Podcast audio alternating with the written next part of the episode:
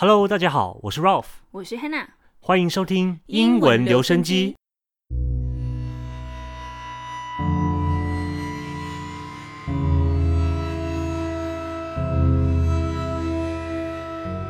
记得要追踪我们的频道，才不会错过任何的更新，并在节目底下留下你们的评论以及五星好评哦。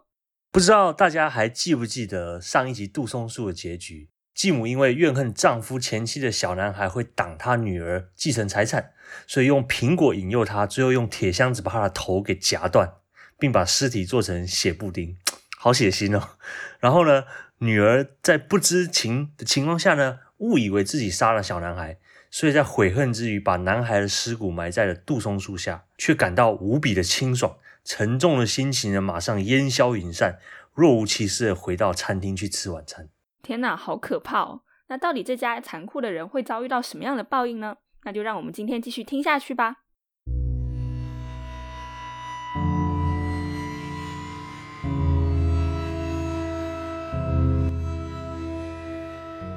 The Juniper Tree. How beautifully you sing! Sing me that song again. Nay, said the bird, I do not sing twice for nothing. Give that gold chain and I will sing it you again. Here is my gold chain, take it, said the goldsmith. Only sing me that again. The bird flew down and took the gold chain in his right claw, and then he alighted again in front of the goldsmith and sang, My mother killed her little son, my father grieved when I was gone. My sister loved me most of all. She laid her kerchief over me and took my bones that they might lie underneath the juniper tree. Kiwit, kiwit, what a beautiful bird am I. Then he flew away and settled on the roof of a shoemaker's house and sang, My mother killed her little son. My father grieved when I was gone. My sister loved me best of all. She laid her kerchief over me and took my bones that they might lie underneath the juniper tree. Kiwit, kiwit, what a beautiful bird am I.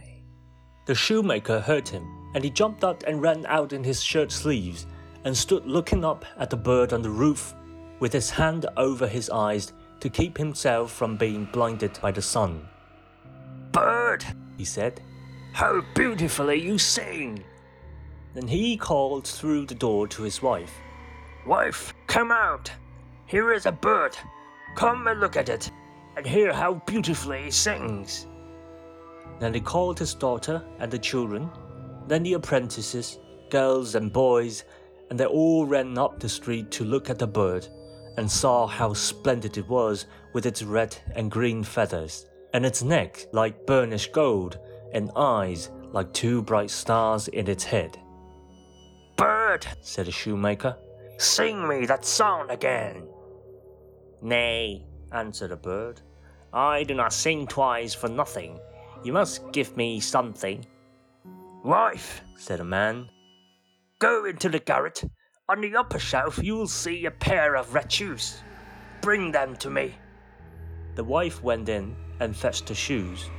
There, bird, said the shoemaker. Now sing me the song again. The bird flew down and took the red shoes in his left claw.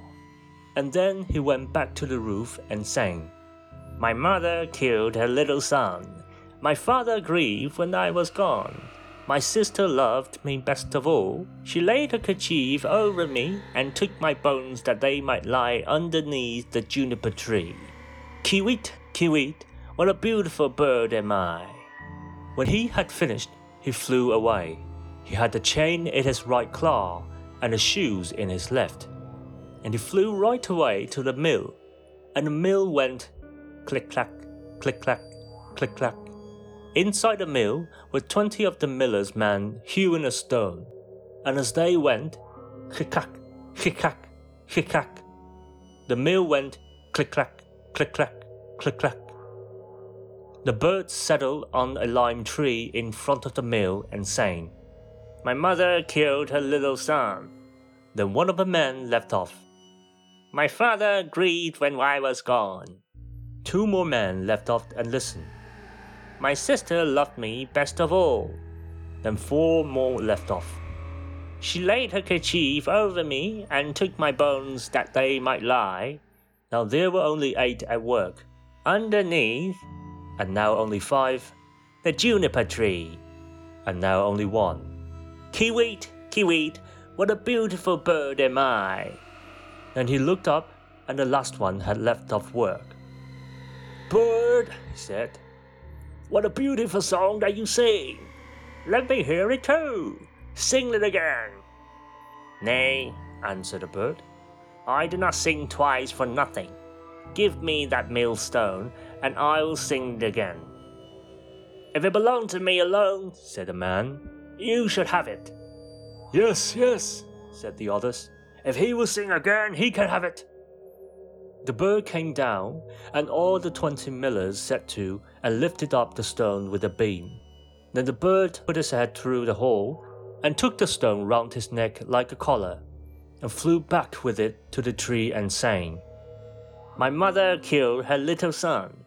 My father grieved when I was gone. My sister loved me best of all. She laid her kerchief over me and took my bones that they might lie underneath the juniper tree. Kiwit, kiwit, what a beautiful bird am I! And when he had finished his song, he spread his wings, and with the chain in his right claw, the shoes in his left, and a millstone around his neck, he flew right away to his father's house. The father, the mother, and little Marlene were having their dinner. How light-hearted I feel, said the father, so pleased and cheerful. And I, said the mother, I feel so uneasy, as if a heavy thunderstorm were coming. But little Marlene sat and wept and wept. Then the bird came flying towards the house and settled on the roof. I do feel so happy, said the father, and how beautifully the sun shines.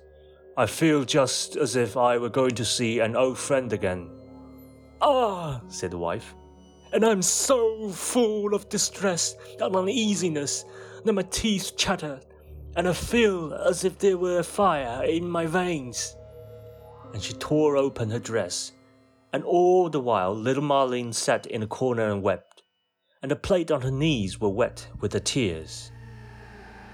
The bird now flew to the juniper tree and began singing. My mother killed her little son.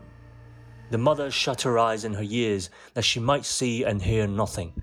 But there was a roaring sound in her ears like that of a violent storm, and in her eyes a burning and flashing like lightning. My father grieved when I was gone.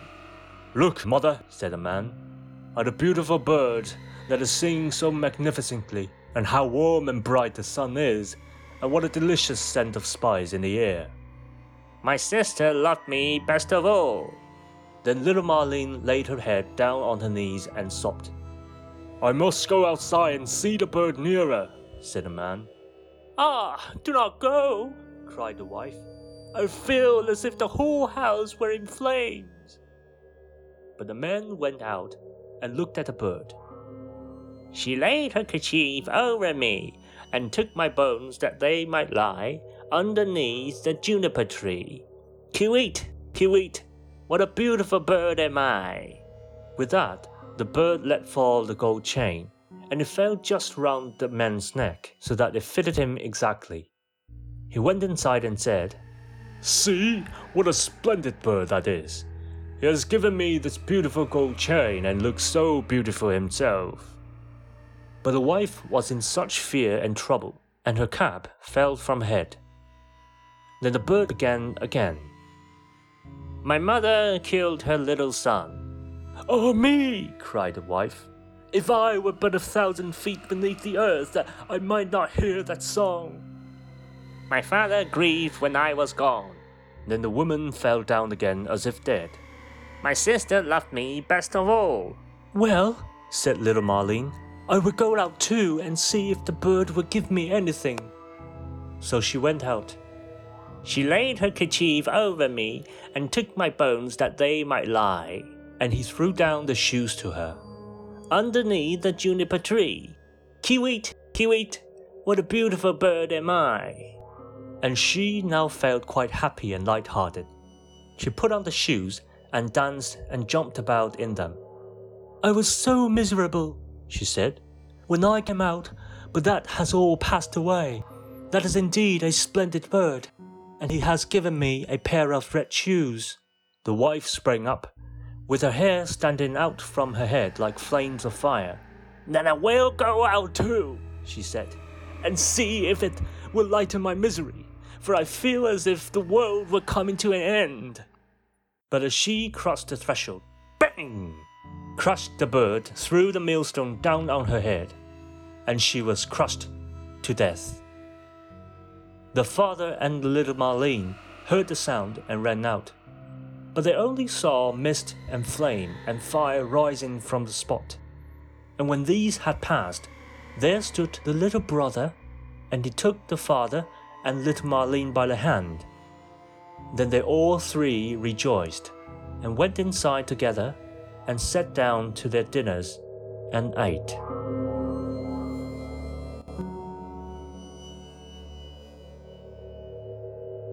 天哪，我觉得真的是全身站立的感觉，哦，你是说你现在整个人想站起来吗？不是啦，是那种毛骨悚然的感觉啦。哦，是啊，我觉得他的文字描写的就是很清淡，不狗血，但是 就这种平淡的去叙述这样子恐怖的内容，反而会让你觉得细思极恐。细思极恐应该是这样用吧？是啊，没错。那我们现在马上就来学习一下这集的单字吧。首先是 grieve，g r i e v e，grieve 就是悲痛的意思。比如说，He's still grieving for the loss of his dog。他仍在为他的爱狗离开而感到悲痛。再来是 ALIGHT，ALIGHHT alight 是动词，降落到地上的意思。举个例子，A butterfly alighted on a flower。一只蝴蝶飞落在一朵花上。Alight 也有 get out 的意思，下车。那比如说，He helped the old man alight from the train。他帮助那个老人下火车。下一个是 splendid，s p l e n d i d，splendid，意思是华丽的、极好的，可以形容人的模样，也可以形容事物的样子。You look splendid in that outfit，是说你穿那套衣服看起来真的是非常好看呢。或者是 The weather was splendid today, so we went picnic in the park。今天的天气真的是太好了，所以我们去公园野餐。接下来是 light-hearted，l i g h t h e a r t e d，light-hearted 是指心情轻松的、愉快的。比如说，keep things light-hearted and you will find you get much better response over time。凡事轻松看待，你便会发现很多事情水到渠成。我们再看一句，Girls are more interested in guys who are optimistic and light-hearted。女生更加喜欢乐观而又风趣的男生。最后一个是 lighten，l i g h t e n，lighten， 也就是减轻或者变淡的意思。比如故事的最后，继母跑过去找小鸟之前说：“I will go out too and see if it will lighten my misery。”我也要出去找小鸟，看它会不会减轻我内心的痛苦。或者还有另外两个常见的用法：lighten my mood，让我的心情不再沉重；或是 lighten the atmosphere，让气氛变轻松。那么以上就是今天五个常用的生字啦。那说实话呢，我蛮意外，格林童话会有这么写实恐怖的故事。我之前都以为就是格林童话就是公主啊、动物啊为主角的这样子的故事，那没想到还有这一种。所以大家如果也喜欢这种恐怖童话的话呢，记得可以写信到我们的 email 或在 Apple Podcast 下留言告诉我们，以后我们会再继续读这类主题的故事。嗯，我一开始其实也还蛮惊讶的耶，就仔细做了研究之后，发现他们收录这种故事其实是有道理的。首先，这当中是包含了很多对人性的讨论啦，比如说家庭内部的冲突处理，然后呃，父母要如何平衡给予每个小朋友之间的关爱，以及重组家庭中每一个人要如何调试好到自己的角色。再比如说，继母面对小男孩非亲生的儿子，应该用什么心态去经营这种母子关系？或者父亲在有继母与子女冲突的情况，那他要如何去介入，然后进行化解呢？当然，我觉得这些隐身的讨论有的时候也是太过了啦。就说不定当时格林兄弟也没有想到这么多这些问题。对我我我也是有这种感觉啊，因为我在查很多就是研究的时候，他其实就会特别强调说，哦，这个故事有这个寓意，这个寓意。但是我是觉得啊，就是说他当初会被收录进来，一定也是说他可能反映就是那个年代，他民间其实也可能会有这种情况，可能有这种重组的家庭啊，然后也会有这种呃继母啊跟这些寄养的子女这些问题。所以它还是有它一定的这种警示的功效。当年可能也是有那种，就是有家里有遗产要继承吧。对对，遗产遗产。好了，那喜欢我们节目的朋友，可以点击节目下方简介中的赞助链接，追踪我们的脸书粉丝团，点个赞，或者分享节目给亲朋好友，支持我们继续创作出更多丰富的节目哦。我是 Hannah，我是 Ralph，我们下周同一时间再见喽，拜拜拜拜。